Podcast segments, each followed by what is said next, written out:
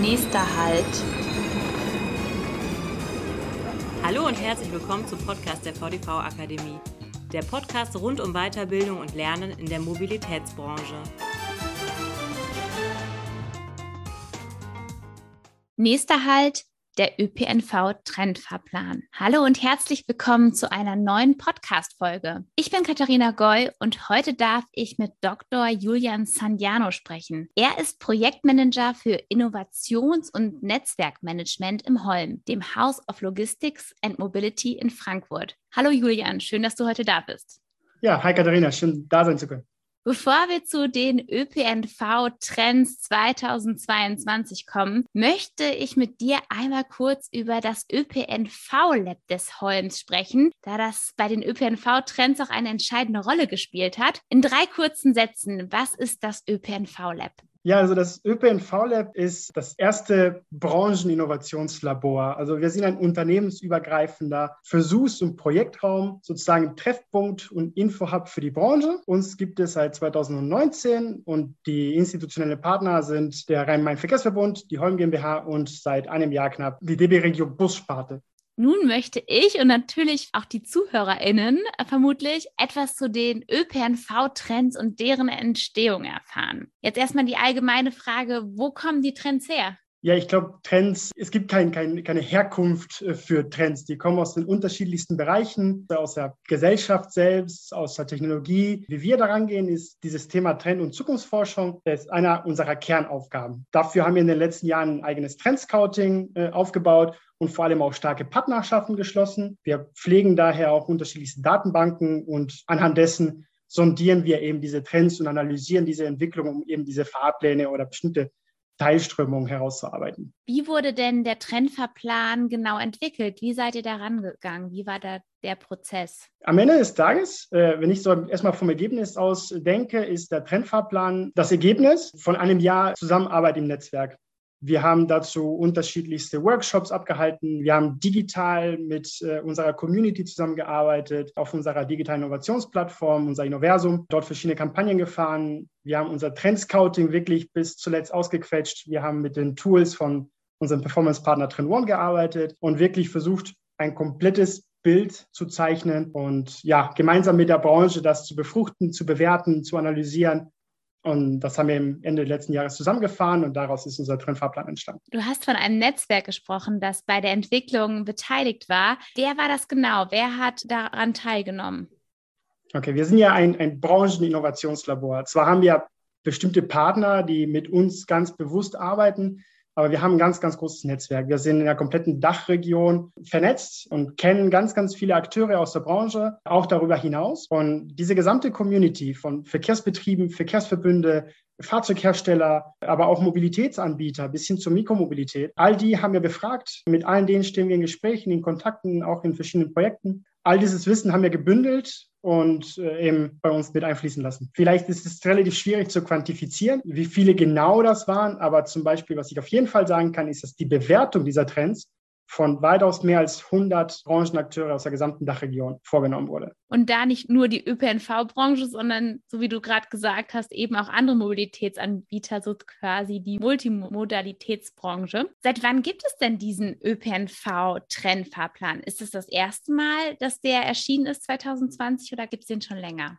Also tatsächlich ist das jetzt gerade sozusagen die zweite Auflage, die Version 2.0. Wie ich schon sagte, das ÖPNV Lab gibt es seit 2019 und Trend- und Zukunftsforschung ist von vornherein einer sag ich mal, unser, unserer Fokusthemen. Wir möchten einfach für die Branche etwas erarbeiten und das ist klar, nicht, nicht jedes Unternehmen innerhalb der Branche hat, sag ich mal, die Kapazitäten, auch diese Zukunftsforschung zu betreiben. Deswegen möchten wir das zentralisieren. Daher haben wir von vornherein gleich als Auftakt so einen Trendfahrplan damals entwickelt, anhand dessen wir verschiedene Aktivitäten auch durchgeführt haben, geplant haben. Auch das ist die Grundlage, sage ich mal, für die jetzige zweite Auflage. Das ist jetzt aber mittlerweile nur drei Jahre her. Was hat sich im Gegensatz zum letzten Mal an den Trends verändert? Was ist hinzugekommen? Was ist weggefallen? Wenn man so in, in Zukunftsforscherperspektive draufschaut, müsste man sagen, naja, drei Jahre sind da eigentlich gar nicht so viel. Erstaunlicherweise hat sich aber eine ganze Menge geändert. Natürlich, die Branche entwickelt sich ja ständig weiter, die Technologie, alles drumherum, auch unser Alltag verändert sich und damit auch unsere Mobilität und zwangsläufig auch die Trends im ÖPNV. Klar, die aktuelle Pandemie hat natürlich einen ganz, ganz großen Stück dazu beigetragen. Ganz konkret sind natürlich diese ganzen Digitalisierungsthemen jetzt wesentlich stärker im Vordergrund. Außer die digitale Interaktion, das ist wirklich ein gesamter neuer Strang, sage ich mal, der da entstanden ist, den wir auch aus ÖPNV-Sicht ganz bewusst wahrnehmen sollten. Darüber hinaus gab es auch viele Veränderungen hinsichtlich Wegezwecke und Nutzung generell der Mobilität, wodurch so ein bisschen gesellschaftliche Themen wie, wie Social Shift, New Work ebenfalls viel mehr im Vordergrund rücken, als sie vielleicht in der Vergangenheit war. Du hast es gerade schon angesprochen, die Digitalisierung ist auch für die ÖPNV oder für die Mobilitätsbranche sehr wichtig. Wenn man jetzt erstmal an die ÖPNV-Branche denkt, ist es ja eher eine traditionelle Branche. Kannst du noch mal genauer erläutern, warum die Erarbeitung von Trends für den ÖPNV so wichtig sind? Ich glaube, die Untersuchung, die Sondierung, die Bewertung oder generell sich mit solchen Zukunftsthemen zu beschäftigen, ist ausschlaggebend wichtig. Nicht nur für die ÖPNV-Branche, aber auch für andere Branchen genauso. Eben genau wie du sagtest, diese, diese klassische Denke vielleicht ist eben einer der Gründe, die uns noch mehr dazu motivieren sollte, zu versuchen, nach vorne zu schauen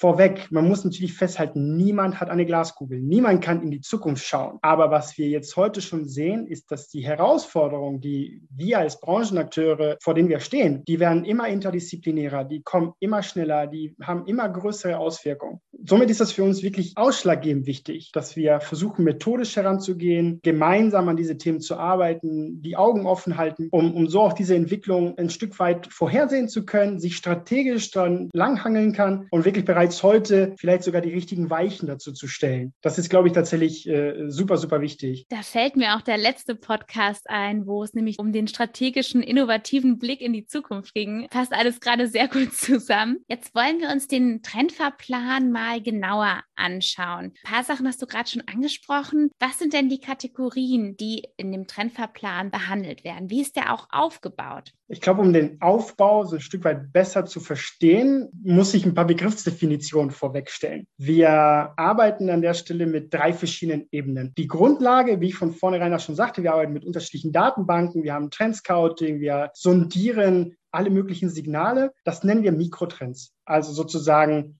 alle Innovationen, Neuerungen, News, Pings, alles, was jetzt gerade ein konkretes Anzeichen darstellt, eine Entwicklung. Wenn sich diese Mikrotrends aber zu bestimmten Teilströmungen bündeln lassen, dann sprechen wir auf einmal von einem Makrotrend. Das heißt quasi, die Bündelung mehrerer Anzeichen zeigt schon eine konkrete Entwicklung. Und die letzte Ebene, sozusagen die übergeordnete, das sind die Megatrends, das sind gesellschaftliche, kulturelle, strukturelle Veränderungen, die entstehen, zwangsläufig, auf die wir vielleicht gar keinen direkten Einfluss haben, die aber am Ende des Tages durch diese Teilströmungen beschrieben werden. Wenn ich das jetzt konkret auf den Trendfahrplan ummünze und übertrage, haben wir in unserem Trendfahrplan Unmengen an Mikrotrends, also weit über 1000 Mikrotrends bearbeitet, sondiert, recherchiert. Am Ende des Tages haben wir 59 Makrotrends, die wir verortet und evaluiert haben. Und aus den 59 Makrotrends haben wir acht, quasi diese haben in acht Megatrends hineinsortiert. Was besonders wichtig ist oder was uns dabei besonders wichtig war, war nicht nur den Blick auf einen Punkt zu lenken, nicht nur nach Technologien zu suchen oder nach neuen Personas zu schauen oder nach bestimmten einzelnen Entwicklungen. Dieser Trendfahrplan ist wirklich eine Übersichtskarte. Also dort sind von der Technologie über die Art und Weise der Bewegung, städtebauliche Punkte, soziokulturelle Aspekte, Aspekte über die Arbeit, über unsere Interaktion mit digitalen Mitteln, bis hin zu Themen wie, Big Data, also welche Datenspur hinterlassen wir und tatsächlich auch noch das Thema Infrastruktur, smarte Infrastruktur, also, dass wir wirklich einen Rundumblick auf alle Themen werfen können, die uns als Branche tatsächlich beschäftigen oder uns bedingen und dabei nicht nur die Themen aufgelistet haben, sondern auch bewertet, mit zueinander in Bezug gesetzt sehen. Und dabei haben wir nicht nur quasi nach Relevanz bewertet, sondern auch den Blick nach vorne gewagt und versucht zu sondieren, wann kommen diese Trends, also die wirklich in so einer Timeline aufzulegen. Und so ist dieser Fahrplan auch zu verstehen. Also alles, was ganz nah in der Mitte ist, steht uns unmittelbar bevor sozusagen. Alles, was ein bisschen weiter weg ist, kommt eher später in der Zukunft. Daraus ergibt sich sofort die Möglichkeit, wirklich nur mit diesem Bild verschiedene Strategien vielleicht für sich selbst direkt abzuleiten. Dass man sagt, oh, dieses Thema, da hatte ich noch gar nicht so richtig viel darüber gehört, aber das ist, ist unmittelbar äh, vielleicht sollte ich mich damit beschäftigen oder wirklich ein Projekt, einen Piloten starten oder Themen wie Social VR. Wie, hä, das habe ich noch nie gehört, das kommt irgendwie in weiter Zukunft. Vielleicht sollte ich mich einfach mal damit beschäftigen. Und genau dieses Mindsetting ist das, was wir erreichen möchten. Damit sich unsere ZuhörerInnen das vielleicht ein bisschen besser vorstellen können, vielleicht können wir mal die acht Megatrends nennen, bevor wir uns ein Beispiel genauer angucken. Den Link setzen wir natürlich später in die Show Notes, aber jetzt zur besseren auditiven Darstellung und zum besseren Verständnis. Genau, es ist immer ein bisschen schwierig. Unser Trendfahrplan ist so ein bisschen, wir haben versucht, so ein Trendradar zu bündeln mit einem klassischen ÖPNV-Fahrplan. Das heißt, wir gehen von unserem Hauptpunkt heraus und haben die verschiedenen Linien. Diese Linien sind eben unsere Megatrends und wie ich schon sagte, versuchen wir da einen, einen Rundumblick zu werfen. Angefangen von Sustainability, also alle Technologien, die uns mit dem Thema Nachhaltigkeit beschäftigen, Future Mobility, die Art und Weise, wie wir uns bewegen, aber auch Urbanization, also wie sieht die Stadt der Zukunft aus und am Ende des Tages bedingt diese auch unsere Bewegung. Social Shift und New Work sind zwei wesentliche Bestandteile aus der gesellschaftlichen Perspektive, die die Mobilität bedingen. Und dann haben wir noch Themen wie Digital Interaction, also wie arbeiten wir mit den digitalen Medien zusammen, Data Era und als achtes das Thema Smart Surroundings, also smarte Infrastruktur. Und mit Smart Surroundings wollen wir jetzt mal noch ein bisschen tiefer in den Trendfahrplan einsteigen, noch ein bisschen ja, einer Linie entlangfahren sozusagen. Magst du anhand dieses Megatrends einmal erklären, was dazu gehört und wie das aufgebaut ist?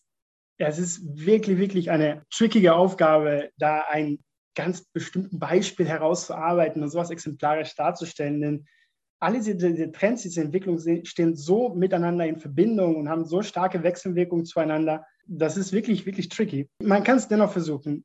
Wenn wir jetzt uns zum Beispiel die Entwicklung der letzten zehn Jahre aus dem Bereich der Mobiltelefone anschauen, dann sehen wir eine krasse, drastische Veränderung, sowohl aus der technischen Seite wie aber auch im Umgang mit dieser Technologie. Jetzt kann man natürlich die Frage stellen, naja, wir sind hier im ÖPNV unterwegs, was haben jetzt Mobiltelefone damit zu tun? Naja, diese Veränderung im Umgang mit einer Technologie bedingt eine neue Erwartungshaltung beim Kunden oder beim Fahrgast oder bei sich selbst, bei jedem von uns. So zum Beispiel mit dem Mobiltelefon. Wenn wir das jetzt übertragen, zum Beispiel aufs Fernsehen, so haben wir heutzutage Netflix und können jederzeit immer die Serie sehen, die wir gerne sehen möchten, wann wir wollen und wie wir können. Wir müssen nicht mehr auf die nächste Folge, auf den nächsten Dienstag 2015 warten, sondern können das halt sofort sehen. Und das bedingt wiederum neue Evaluierungsprozesse in jedem von uns. Und wir erwarten vielleicht sogar zum Teil diese Verfügbarkeit in anderen Bereichen, zum Beispiel in der Mobilität.